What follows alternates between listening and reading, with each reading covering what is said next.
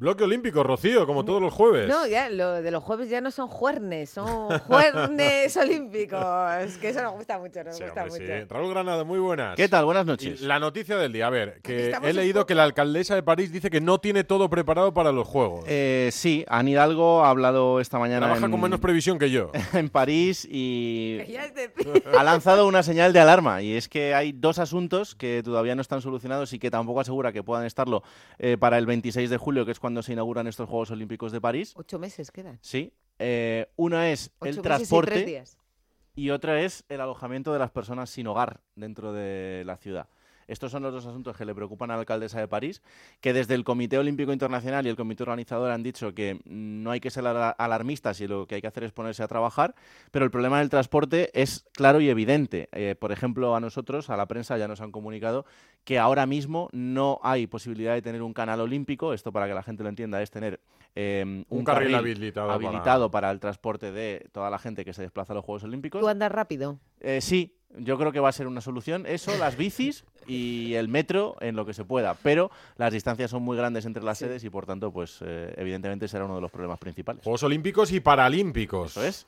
Paralímpicos del 28 de agosto al 8 de septiembre será esa segunda cita, importantísima igualmente y donde también vamos a estar muy pendientes de lo que suceda. ¿Y a quién nos presentas hoy? Pues hoy os presento a Loida Zabala, que es una altero de 36 años, extremeña, así que ya empezamos bien, porque es paisana, pais- paisana de, de la gente que hace este programa, ya es un dato importante. Eh, Loida es altero, ha estado ya en cuatro Juegos Olímpicos, ahora mismo tiene el eh, número 5 en el ranking mundial, por tanto podría estar en París 2024 y ojalá que pueda estar en esos Juegos, eh, pero de momento Loida lo que está librando es otra batalla importantísima porque desde el 28 de octubre conoce como diagnóstico que sufre un cáncer de pulmón con neoplasia maligna diseminada en el cerebro y en eso está, con un tratamiento esperanzada y con muchísimas ganas de seguir adelante. Hola, Loida, buenas noches. Muy buenas noches, amigos. Muchas gracias por la invitación. ¿Qué tal estás? Cuatro diplomas en alterofilia en los últimos Juegos Paralímpicos. Sí, sí. Estaba Javier Matiachi, que es el que estuvo en Onda Cero en los últimos Juegos y dice que, que va- vamos, que eres impresionante. Bueno, la verdad es que me encanta vivir el momento, me encanta tener sueños y, y conseguir metas y, y es que la vida es maravillosa y, y se, se basa en eso, en disfrutar de, de cada experiencia. Y esa fuerza que tienes, ¿no? Levantando pesas, ¿la tienes ahora también? Sí, ahora después del diagnóstico del, del cáncer ha sido una noticia muy impactante porque claro, te estás preparando para unos juegos, tienes, tienes la clasificación eh, actual y de repente, wow, tienes que parar tu vida en este momento y, y bueno, te dicen que tienes un cáncer, eh, me quedé sin hablar durante, durante media hora y, y fue, fue un shock, pero, pero es que claro, después de, de hacer las pruebas, me dijeron que había un tratamiento específico para, para, este, para este tumor y, y de momento lo estamos siguiendo con, con mucha ilusión y los sueños siguen ahí y vamos, voy a hacer todo lo posible para que esa clasificación eh, se dé, o sea, va a ser una meta de vida y una meta deportiva y vamos a ver cómo lo compaginamos. Me da mucha alegría verte optimista. Sí. Porque Mira, cualquiera que te escuche eh, parece que nos estás dando una buena noticia y estás hablando de una enfermedad Sí. grave, que es, que es un cáncer. Eh, dices que, que estuviste media hora sin hablar por el Sí. shock. Es que eh, me, me empezaron a a salir fluidos de, de los tumores de la cabeza y, y, bueno, vino, esta- yo estaba trabajando eh, en el 012 y de repente pues no podía Trabajas como teleoperadora allí. Sí, exacto. Mm. Y, y de repente, pues, no podía hablar y fui a la coordinadora, no, no sé ni cómo, cómo llegué a ello. Y de repente, pues, eh, cuando vino la, eh, la ambulancia y demás, no sabía lo que eran unas gafas o un reloj, estaba muy desorientada. Y era por eso, por los fluidos que, que habían soltado los tumores de la cabeza. Y ya cuando eh, fui al hospital y me hicieron el TAC de cabeza y, y me lo vieron, pues eh, fue como un shock, ¿no? Yo ya estaba pensando en sacar el coche del garaje del trabajo y de repente, no, no, que te quedas ingresada. Y, y bueno, pues eh, imagínate, ¿no? Mi familia en Extremadura, eh, yo vivo en Madrid y fue pues un palo gordo sobre todo para ellos, ¿no? Que la familia es lo que, los que peor lo pasan y, bueno, después, eh, pues hice lo, lo que he hecho durante toda mi vida, ¿no?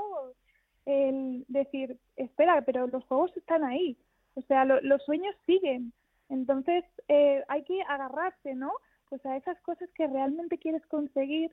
Yo pienso que, que cuando tienes pues una, una noticia muy impactante o, o algo que es complicado de, de sobrellevar eh, emocional y físicamente, pienso que hay que agarrarse a eso, ¿no? A, ver, vamos a centrarnos en realmente lo que quiero conseguir, ¿no? Yo pienso que, que así, pues, puedes ir disfrutando de momentos y, y sin darme cuenta, a veces sonrío y no ni siquiera sé por qué, ¿no? Porque estoy feliz, porque disfruto de, de cada momento. Entonces, bueno, pues así, así soy yo. ¿La enfermedad te permite seguir entrenando? Por el momento no, porque se tiene que estabilizar lo de la cabeza. Entonces, a ver si para mediados de diciembre me hacen otro TAC y, y ya vemos si se ha reducido con este eh, tratamiento específico para estos tumores. Si se ha reducido, quizás podría empezar a tocar barra, pero el 16 de diciembre hay una competición en España y me gustaría ir. Así que a ver qué pasa. Yo, yo estoy soñando con ese día. Mira, le voy a recomendar a todo el mundo que nos esté escuchando que siga tu cuenta de Instagram de Loida Zavala, porque ahí estás contando un poco también el proceso. Hoy tenías una, contabas una buena noticia, ¿no? Que, Sí. que te van a bajar las los corticoides y que se va a reducir la inflamación de, de tus piernas, que tú estás pensando ya en, en los juegos. Eh, Claro. Es verdad que, que eres una luchadora. Creo que fue con 11 años, ¿no? Cuando te quedaste en silla de ruedas por una Sí. mielitis transversa, pero que antes de los Juegos de Londres también eh, fuiste víctima de violencia de género. Sí, también, también. Fue, uf, fue una experiencia muy complicada porque me lesionó el brazo un mes antes de ir a los Juegos de Londres. Y, y los, los rehabilitadores decían que era muy difícil que recuperase el brazo y al final recuperé el brazo y fui a Londres. Así que esperemos que esa experiencia se repita. Eh, otro bache más eh, para ir a París, pero, pero bueno, ya lo he conseguido una vez. A ver, a ver ahora. ¿qué ¿Y pasa? qué, qué te están diciendo tus compañeras y tus compañeros? Bueno, ha sido un boom, o sea, es que no me imaginaba tener tantísimo apoyo, tantísimo cariño. Es que me han llenado de tanta luz que es que para mí ha sido, no sé, algo, algo mágico. Y, y eso se nota también, me da mucha vitalidad, mucha energía. Loida, el, el deporte te ha salvado ya muchas veces en, en estos Sí. años. Eh, eh, ¿Esta sí, vez sí. también es el, el, el asidero al que, al que agarrarse? Por supuesto, sí. Eh, es que a mí me encanta el deporte y vamos, se lo aconsejo a todo el mundo porque es que al final te hace sentir libre, fuerte, vital y, y lo echo mucho de menos. Estos días no estoy entrenando, ay, lo echo mucho de menos, pero, pero bueno, sé que, sé que voy a llegar a ello nuevamente.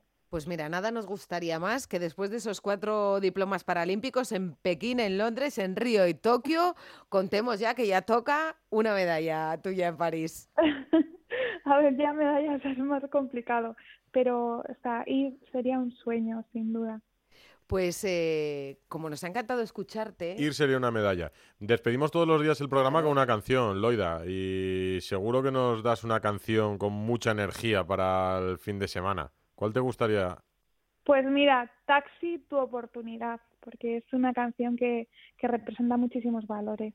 pues Pues con Loida ella Zabala. despedimos hoy el programa. Muchas gracias.